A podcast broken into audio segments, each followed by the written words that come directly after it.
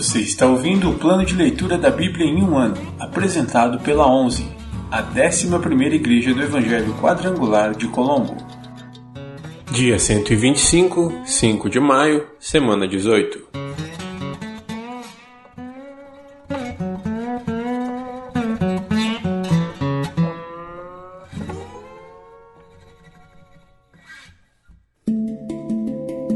Novo Testamento Livro de Atos, capítulo 16, versículos do 16 ao 40. Paulo e Silas na prisão.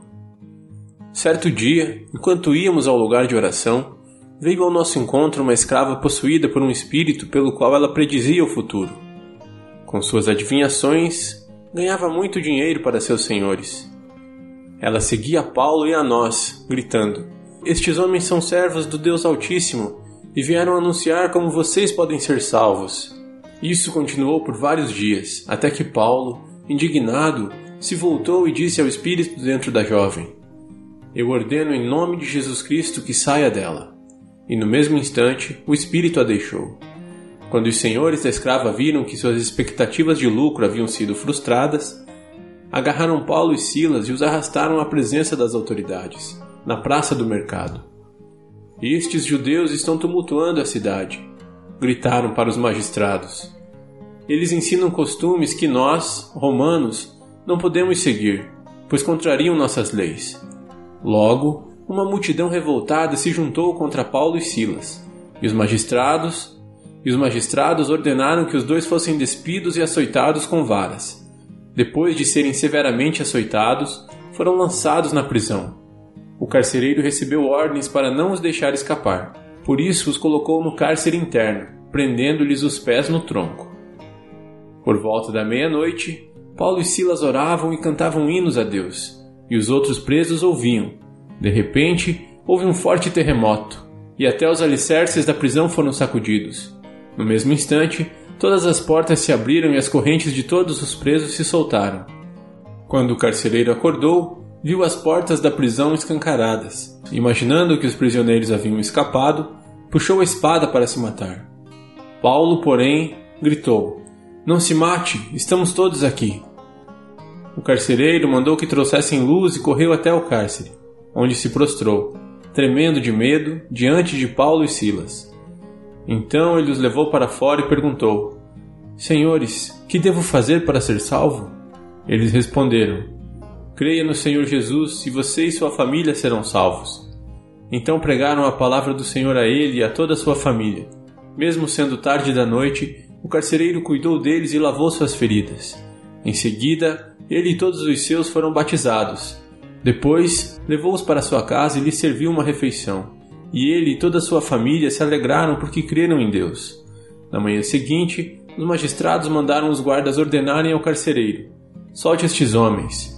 Então o carcereiro mandou dizer a Paulo: Os magistrados disseram que você e Silas estão livres. Vão em paz. Paulo, no entanto, respondeu: Eles nos açoitaram publicamente sem julgamento e nos colocaram na prisão. E nós somos cidadãos romanos. Agora querem que vamos embora às escondidas? De maneira nenhuma. Que venham eles mesmos e nos soltem. Os guardas relataram isso aos magistrados, que ficaram assustados por saber que Paulo e Silas eram cidadãos romanos. Foram até a prisão e lhes pediram desculpas. Então os trouxeram para fora e suplicaram que deixassem a cidade. Quando Paulo e Silas saíram da prisão, voltaram à casa de Lídia. Ali se encontraram com os irmãos e os encorajaram mais uma vez. Depois partiram.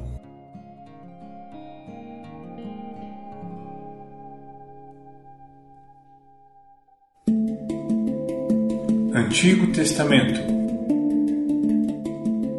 Livros históricos.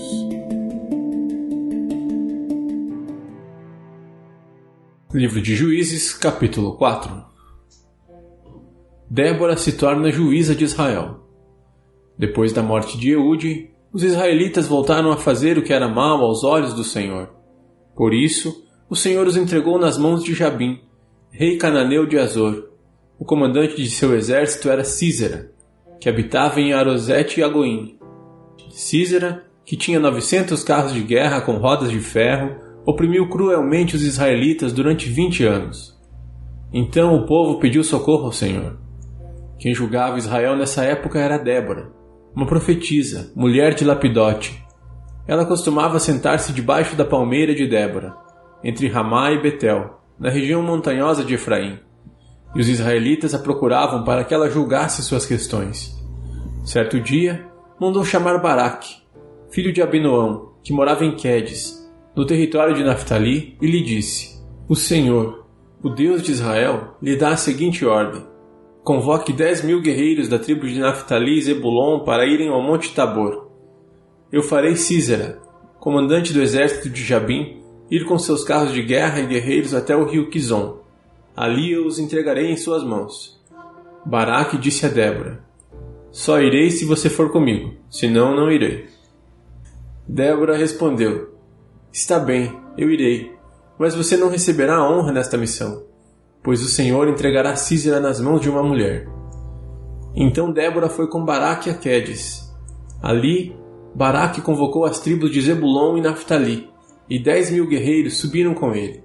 Débora também o acompanhou. Eber, Queneu, descendente de Obabe, cunhado de Moisés, havia separado dos outros membros de sua tribo e armado suas tendas junto ao carvalho de Zaanim, perto de Quedes.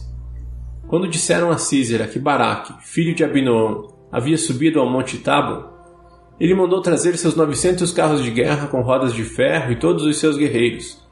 E eles marcharam de Arosete a Goim até o rio Quizon.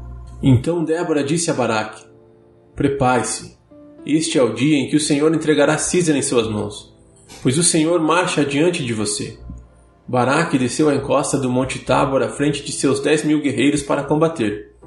Quando Baraque atacou, o Senhor trouxe pânico sobre os carros de guerra e sobre os soldados de Císera, que abandonou sua carruagem e fugiu a pé. Baraque perseguiu os carros de guerra e o exército inimigo até Arosete e Agoim, e matou todos os guerreiros de Císera. Nenhum deles escapou. Enquanto isso, Císera correu para a tenda de Jael, esposa de Eber, o queneu, pois havia paz entre a família de Eber e Jabim, rei de Azor. Jael saiu ao encontro de Císera e disse: Venha para minha tenda, Senhor. Entre, não tenha medo. Ele entrou na tenda de Jael e ela o cobriu com uma manta. Por favor, dê-me um pouco de água, disse ele. Estou com sede. Ela lhe deu leite de uma vasilha de couro e o cobriu novamente. Císera disse a ela: Fique à porta da tenda. Se alguém chegar e perguntar se há alguém aqui, diga que não. Mas, quando Císera, exausto, dormia um sono profundo, Jael, a esposa de Eber, se aproximou silenciosamente com um martelo e uma estaca de tenda na mão e atravessou o crânio dele com a estaca, que ficou presa ao chão. Foi assim que Císera morreu. Quando Baraque passou por lá à procura de Císera, Jael saiu ao seu encontro e disse: Venha, eu lhe mostrarei o homem que o Senhor está procurando. Ele a seguiu até a tenda onde encontrou o cadáver de Císera, com o crânio atravessado pela estaca. Naquele dia, o povo de Israel viu Deus derrotar Jabim, o rei cananeu. Dali em diante, os israelitas se fortaleceram cada vez mais contra o rei Jabim, até que o eliminaram por completo. Livro de Juízes, capítulo 5 O Cântico de Débora Naquele dia, Débora e Baraque, filho de Abinoão, entoaram este cântico. Os líderes de Israel assumiram o comando, e o povo os seguiu de boa vontade. Louvem o Senhor. Ouçam, reis. Prestem atenção, governantes, pois eu cantarei ao Senhor. Sim, tocarei música para o Senhor, o Deus de Israel. Senhor, quando saíste de Seir e marchaste desde os campos de Edom, a terra tremeu e as nuvens do céu despejaram chuva. Os montes estremeceram na presença do Senhor, o Deus do Monte Sinai na presença do Senhor, o Deus de Israel. Nos dias de Sangar, filho de Anate, e nos dias de Jael, ninguém passava pelas estradas, e os viajantes tomavam caminhos tortuosos. Estavam poucos nos povoados de Israel, até que Débora se levantou como mãe para Israel.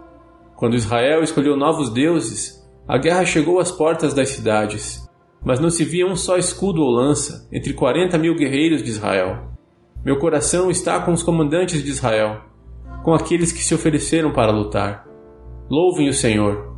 Considerem estas coisas, vocês que montam em jumentas brancas, que se sentam em finas mantas, vocês que caminham pela estrada. Ouçam os músicos dos povoados, reunidos junto aos bebedouros. Ali relatam as justas vitórias do Senhor, as justas vitórias de seus camponeses em Israel. Então o povo do Senhor desceu às portas da cidade. Desperte, Débora, desperte. Desperte, desperte e entoe um cântico. Levante-se, Baraque. Leve embora seus cativos, filho de Abinoão. Então os sobreviventes desceram contra os poderosos. O povo do Senhor marchou por mim contra os guerreiros. Desceram de Efraim, terra que antes pertencia aos Amalequitas. Seguiram você, Benjamim, com seus soldados. De Maquir desceram os comandantes. De Zebulon, os que levam a vara de comando. Os príncipes de Sacar estavam com Débora e Baraque sob suas ordens, desceram ao vale. Mas, na tribo de Ruben, houve grande indecisão, porque ficaram entre os currais, ouvindo os pastores assobiarem para seus rebanhos? Sim, na tribo de Ruben houve grande indecisão. Gileade continuou a leste do Jordão. E porque Dan ficou junto aos navios? Azer sentou-se inerte na praia e permaneceu em seus portos. Mas Zebulon arriscou a vida, assim como fez Naphtali nas regiões altas do campo. Os reis de Canaã vieram e lutaram em Taanac, perto das águas de Meguido, mas não levaram despojos de prata. Desde o céu as estrelas lutaram. As estrelas, em suas órbitas, lutaram contra Císera. O rio Quizon os arrastou, o antigo ribeiro, o Quizon, que o marche adiante com coragem. Os cascos dos cavalos martelavam o chão, galopavam, galopavam seus poderosos cavalos de guerra. Amaldiçoem os habitantes de Meroz, disse o anjo do Senhor. Amaldiçoem duramente, pois não vieram ajudar o Senhor. Ajudar o Senhor contra fortes guerreiros. Jael, esposa de Eber, o queneu, é a mais abençoada entre as mulheres. Que ela seja a mais abençoada das mulheres que vivem em tendas. Císera lhe pediu água, e ela lhe deu leite. Numa vasilha digna dos nobres, trouxe-lhe coalhada. Com a mão esquerda, pegou uma estaca de tenda, com a direita, o um martelo de trabalhador. Com eles, atacou Císera e esmagou sua cabeça. De um só golpe, rachou e atravessou seu crânio. Ele se curvou, caiu e ali ficou, estirado aos pés de Jael, e no lugar onde se curvou, ali caiu e morreu. Da janela, a mãe de Císera olhava para fora. Atrás da treliça da janela, clamava: Por que seu carro de guerra demora tanto? Por que não se ouve o som de suas carruagens?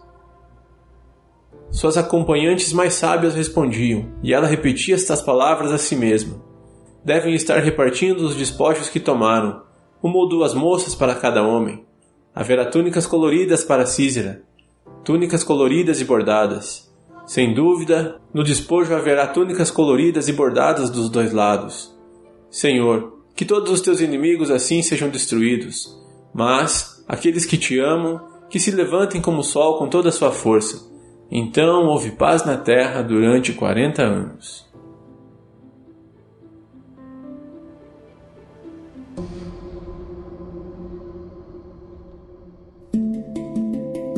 Livros poéticos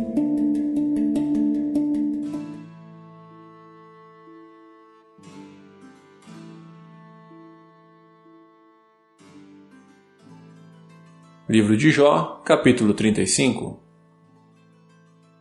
Eliú lembra Jó da justiça de Deus. Então Eliú disse: Você acha certo afirmar: Sou justo diante de Deus? Pois você também pergunta: O que eu ganho com isso? Que vantagem há em não pecar? Responderei a você e a todos os seus amigos. Olhe para o céu e veja as nuvens lá no alto, muito acima de você. Se você pecar, em que isso afetará Deus? Mesmo que peque repetidamente, que efeito terá sobre ele? Se você for justo, isso será um grande presente para ele? O que você tem para lhe dar? Seus pecados só afetam gente como você. Suas boas ações só afetam outros humanos. As pessoas clamam por socorro quando oprimidas. Gritam pedindo ajuda sob a força dos poderosos. E, no entanto, não perguntam: Onde está Deus, meu Criador? Aquele que me dá canções durante a noite? Onde está aquele que nos torna mais inteligentes que os animais e mais sábios que as aves do céu? Quando clamam, Deus não responde, por causa do orgulho dos maus. É errado, porém, dizer que Deus não ouve e afirmar que o Todo-Poderoso não se importa. Você diz que não vê Deus, mas espere, e ele lhe fará justiça. Você diz que Deus, em sua ira, não castiga os pecadores e, portanto, não faz muito caso da perversidade. Você não sabe o que diz, Jó. Fala como um tolo.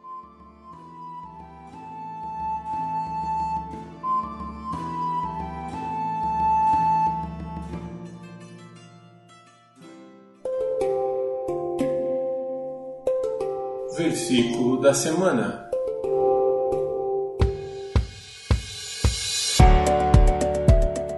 Eles disseram: Crê no Senhor Jesus Cristo e serás salvo, tu e a tua casa. Atos 16, 31. E eles disseram: Crê no Senhor Jesus Cristo e serás salvo, tu e a tua casa. Atos 16, 31. E eles disseram: Crê no Senhor Jesus Cristo e serás salvo, tu e a tua casa. Atos 16, 31.